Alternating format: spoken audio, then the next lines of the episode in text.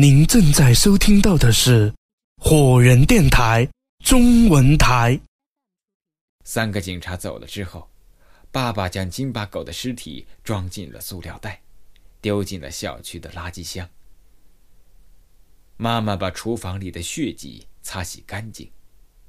之后，他们反复的检查了大门的门锁，确定是将门锁锁好之后，才走过来，坐到了科顿的身边。科顿神情惘然地坐在了客厅，他竭力思索着今天晚上发生的这一切不可思议的案件。爸爸试探着问科顿：“科顿，你以前发现自己有过梦游吗？”科顿神色低迷的摇头：“儿子，明天。”我们带你去医院检查一下吧。妈妈说。科顿将头转过来望向妈妈。什么医生？精神科的医生？那是警察建议的吧？妈妈张了张嘴，没有说话，脸上写满了忧郁和不安。科顿垂头叹了一口气，说：“唉。”爸妈，我很清楚自己做了些什么。我承认今天晚上梦游，但是也很确信，金巴肯定不会是我杀的，因为让我从梦游状态中醒过来的正是金巴的叫声。当时我站在自己的房间门口，过了几十秒钟才到厨房中发现金巴狗被杀的。况且，如果是我杀的金巴，那手上总该有血迹吧？但是我清醒过来的时候，浑身上下没有丝毫的血迹啊！科顿，人在梦游的时候是不会知道自己做了些什么的。你怎么能够保证自己不是在把金巴狗杀死之后，就洗掉了手上的血迹呢？而你说的，将你惊醒的狗叫声。那根本就有可能是在梦境中的幻听啊！爸爸忧心忡忡的说。科顿缓缓的深呼一口气，无言以对。他靠在沙发上，回想起先前做的那个怪梦。那梦境分明就是和自己听的故事有关的。那么，梦游，也是因为这个原因吗？想到这里。科顿陡然记起鱼缸中的四色鱼，他从沙发中站起来，朝电视柜的旁边的鱼缸走过去，一边问道：“爸，这几条鱼？”他停下脚步，眼睛直愣愣的盯着鱼缸，整个人完全呆住了。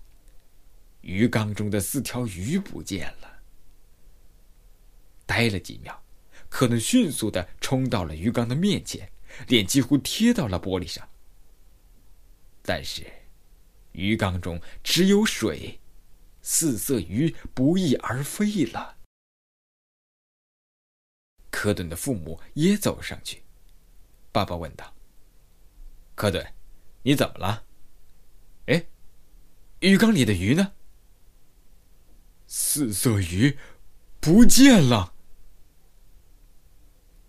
科顿惊惶的自言自语：“他们肯定被人偷走了。”妈妈这个时候也发现了异常，说道：“怪了，这几条鱼呢？下午还在水缸里，怎么就不见了呢？”科顿慢慢站起来，眼珠子瞪大，在眼眶里面打着转。难道？那个杀死金巴狗的凶手，就是冲着四色鱼来的吗？科顿，你到底在说什么呀？什么四色鱼？爸爸有几分战战兢兢的问，他开始怀疑儿子的精神是不是出了问题。爸，科顿转过头，急切的问：“你还记得吗？鱼缸中那条四色鱼？”是不是白、红、蓝、黄四种颜色的？这个我记不清了。爸爸转向妈妈：“你记得吗？鱼缸中的鱼是什么颜色的？”我也没有注意呀。妈妈说：“反正这几条鱼五颜六色的。”哎，科顿，你问这个干什么？这些鱼到哪儿去了？你们还不明白吗？科顿大声嚷嚷：“有个歹徒闯进我们家了，他为的就是偷走这几条鱼。他被金巴发现了，于是就杀了他。”事到如今，父母两人已经完全无法判断和理解目前发生的事情了。他们现在最在乎的一个问题就是，儿子是不是受到了什么刺激，导致出现了精神问题。爸爸小心翼翼的问道：“科顿，你说，那个杀死金巴的凶手，就是为了偷几条鱼而来的？” 可是，这是几条普通的观赏鱼呀，在市面上大概就十多块钱，有什么值得偷的？我不知道。科顿喃喃自语，但是肯定有什么原因的。我觉得，会不会是？科顿望向妈妈，看到她盯着自己，欲言又止的模样。气愤的双手一摊。哦，老天哪！你们该不会以为又是我干的吧？我在梦游之中杀死了狗，又把鱼捞出来丢掉，我疯了吗？我干嘛要跟这些小动物过不去呢？这正是我们所担心的问题啊！父母的脸上分明就写着这句话，但是却表现出另外一种态度。爸爸拍了拍儿子的肩膀，说：“算了，科顿，别再去管这些事情了。今天发生了这种诡异的事情，大家都非常的身心疲惫。你也早一点休息吧。”科顿叹了一口气，他确实相当的疲倦了，而且他也需要躺下来，静静的。将今天晚上所发生的所有事情梳理一遍，看看能不能分析出可能解释这一切的原因来。他低声的叹了一声：“好吧。”然后走进了自己的房间，关上了门。爸爸和妈妈久久的站在儿子的房门，面部表情和内心的感受是一样的。复杂的，难以形容。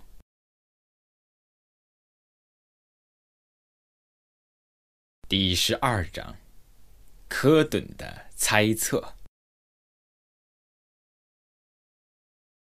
早上起床之后，科顿发现自己竟然被反锁在自己的房间里。他用力捶着门，大声喊道：“妈，爸，快把门打开！”几秒钟之后，房间门从外面被打开了。妈妈尴尬的站在门前，解释道：“，早上起来忘记把门给你打开了。”什么意思？科顿一脸愁容：“你们又怕我梦游，所以把我反锁起来？这也是为你好啊！万一你梦游走出屋去，遇到什么危险怎么办？”妈妈说：“他顿了一下，问道：‘你昨天晚上又梦游了吗？’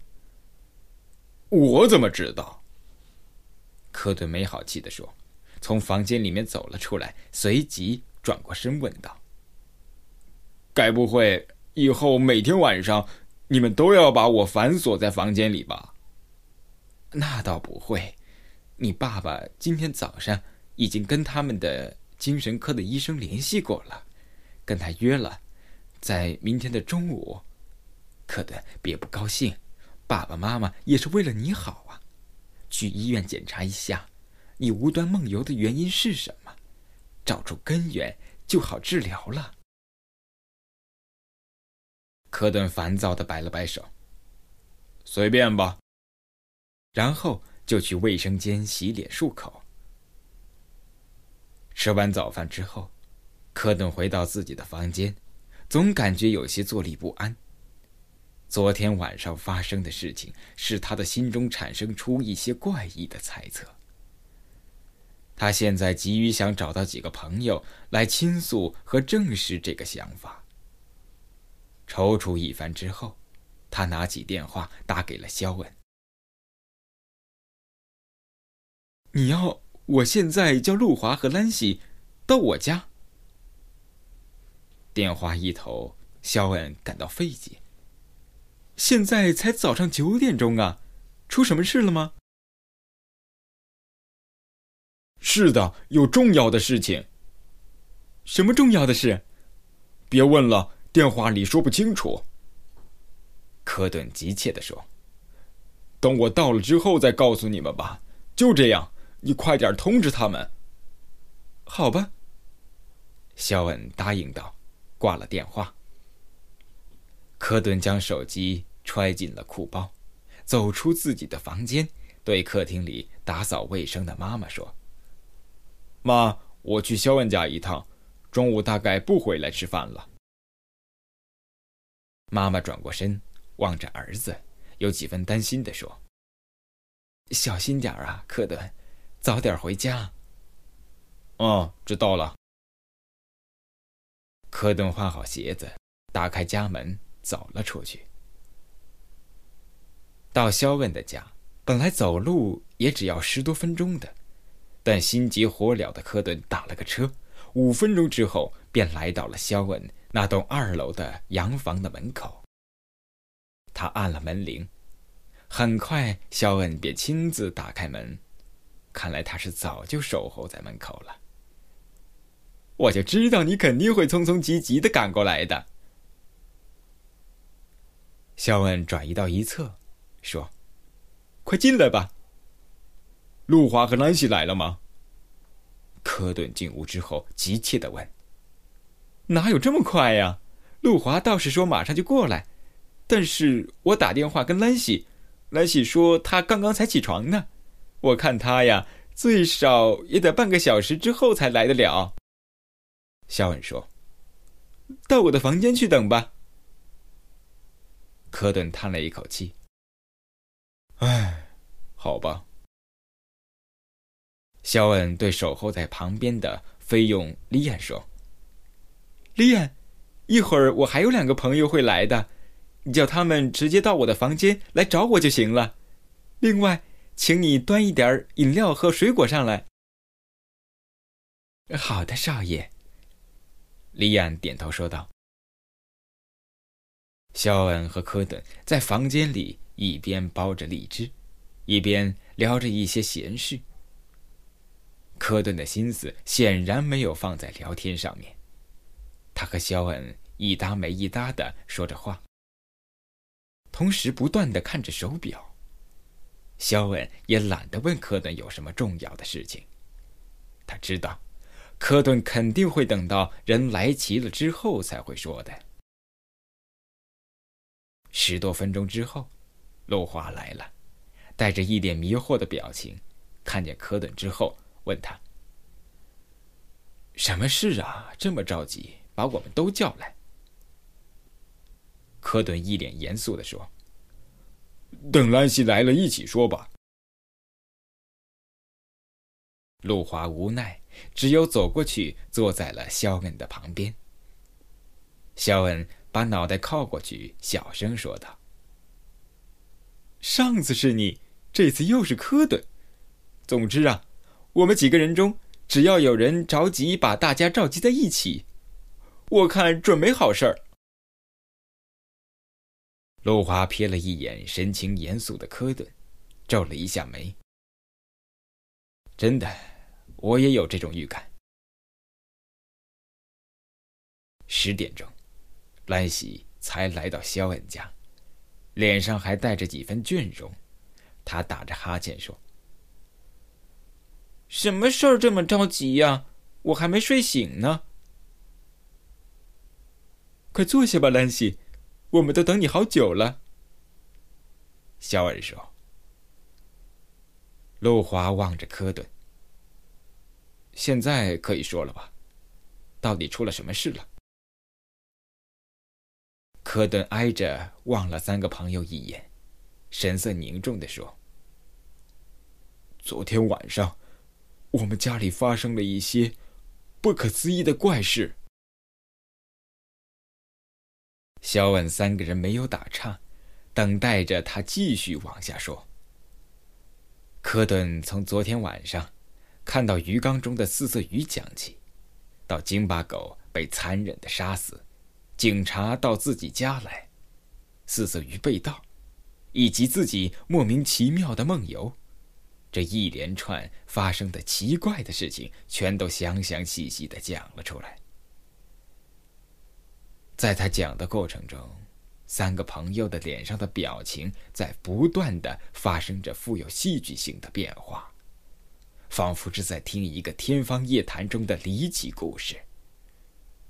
最后，他们三个人一起目不转睛的盯着科顿，惊骇之情溢于言表。愣了半晌之后，兰西带着怀疑的神情问道。科顿，你讲的这些，都是真的吗？我怎么觉得，就是在像听一个恐怖色彩的幻想故事呢？科顿凝视着他。你觉得我会这么无聊吗？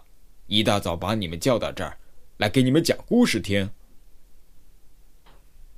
可是，你说的那些什么，看见故事中的四色鱼了？还有狗被离奇的杀死，以及你的梦游，神秘消失的鱼，这些事情确实和我们前两天听的故事差不多呀。你叫我们怎么会相信现实生活中会发生这种事情呢？科顿，你会不会有点儿走火入魔，对吗？科顿眯着眼睛说：“我把你们叫过来。”正是想验证这件事情。你想证实什么？肖恩不解的问。科顿从沙发上站起来，凝视着三个朋友。我想知道，是不是只有我一个人出现了这种情况？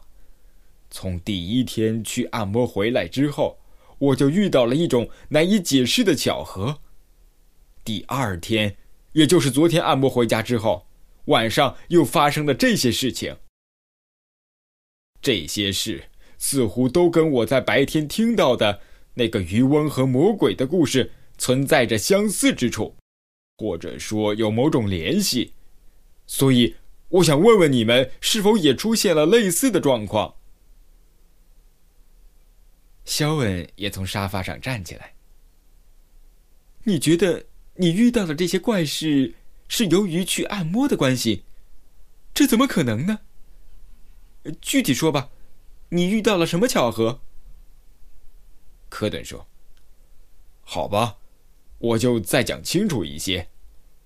我第一天听到渔翁和魔鬼的故事中，渔翁在海里打鱼，前三网都一无所获，在第四网打捞起来的时候。”发现了一个胆形的黄铜瓶，结果我在回家的时候，小区里的两个孩子叫我帮忙打捞落在水里的玩具。我用捕虫的网子在水里打捞，居然和故事中的渔翁一样，前三网什么都没捞到，在第四网打捞上一个黄色的胆瓶。科顿正要说话，陆华忽然开口：“科顿。”你说你遇到了一种难以解释的巧合。啊！兰喜惊呼道：“你打开瓶子了吗？”可是里面没有魔鬼钻出来。科顿瞥了兰西一眼。但是这还不够奇怪吗？陆华的脸色变得有些急切，催促道：“那么第二天呢？”又有什么巧合？第二天，我刚才不是都说了吗？科顿说。忽然想起没有把第二天听的故事的内容讲出来，就补充说：“我第二天听的故事，主要是围绕着神秘的四色鱼。故事中，国王为解开四色鱼之谜而展开了调查，而我呢，在回家之后，便在家里的鱼缸中看到了和故事中一模一样的四种颜色的鱼。”啊！没等科顿讲完，路华已经忍不住惊叫了起来，满脸诧异的表情。你怎么了？肖恩问道。路华望了一下肖恩，又望向科顿，神情惶惑的说：“我也遇到了和你类似的情况。如果今天没有听你说出这番话的话，我还以为只有我一个人出现了这种怪异的巧合呢。”科顿盯着路华的脸，问道：“你遇到了什么样的巧合？”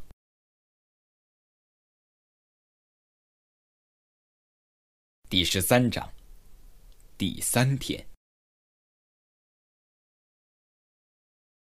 也许是因为科顿的分析和猜测很有道理，也许是因为还念念不忘的想把故事听完，但更多的是出于……对这起谜一样的事件的迷惑、疑惑和迷茫。总之，综合各种复杂的因素，最后，路华、肖恩和兰西都一致赞同了科顿的主意，决定在下午再次前往神秘的按摩中心，将他们的故事接着听下去。肖恩看了一下手机上的时间。不知不觉都快十二点了，今天上午你们就别回去了，就在我家吃饭吧。正好我爸爸妈妈中午都不回来，你们也不用觉得拘束。科顿三个人互相望了一眼，说道：“呃，好吧。你们要吃什么？告诉我，我好叫利安通知厨房去做。”科顿的心思没放在吃上。他只想随便吃一顿饭就行了，就摆了摆手，说：“随便吧，做什么我就吃什么。”肖恩说：“我们家是分餐制的，你必须点几样东西出来，要不然利安会觉得很难办的。”哎呀，吃个饭也这么麻烦。科顿叹道：“你要不要拿一份菜单来让我们照着点呢？”啊 没有那种东西，你爱吃什么就尽管说吧，只要不是太离谱的，应该都能做出来。哦，兰西快昏过去了，真的点什么都行吗？我真是爱死你们家了，肖恩，豪门的生活真是让人憧憬啊。那你就嫁到这里来吧。科顿翻着白眼说。兰西在他的肩膀上狠狠的捶了一下。你想吃点什么，兰西？肖恩问。嗯，一份剔骨牛扒，七成熟，鱼子酱，再来一份奶油布丁。我的要求不会太过分了吧？呃，不，这很容易办到。肖恩微笑着说。又问路华和科顿：“你们想好了吗？”科顿和路华分别报出自己想吃的食物，肖恩吩咐家里的佣人去做。中午，几个人在肖恩家吃了一顿丰富而惬意的午餐。科顿三个人除了享用美味的食物之外，还享受到了肖恩家的佣人。像星级大酒店一般无微不至的服务，但是就连倒杯饮料、盛碗汤这样的小事，都要让人伺候着，反倒让他们觉得很不适应。吃完饭后，佣人们收拾餐具去了。科顿倒在沙发上吐了一口气，说：“肖恩，你们每天吃饭都是这样的吗？”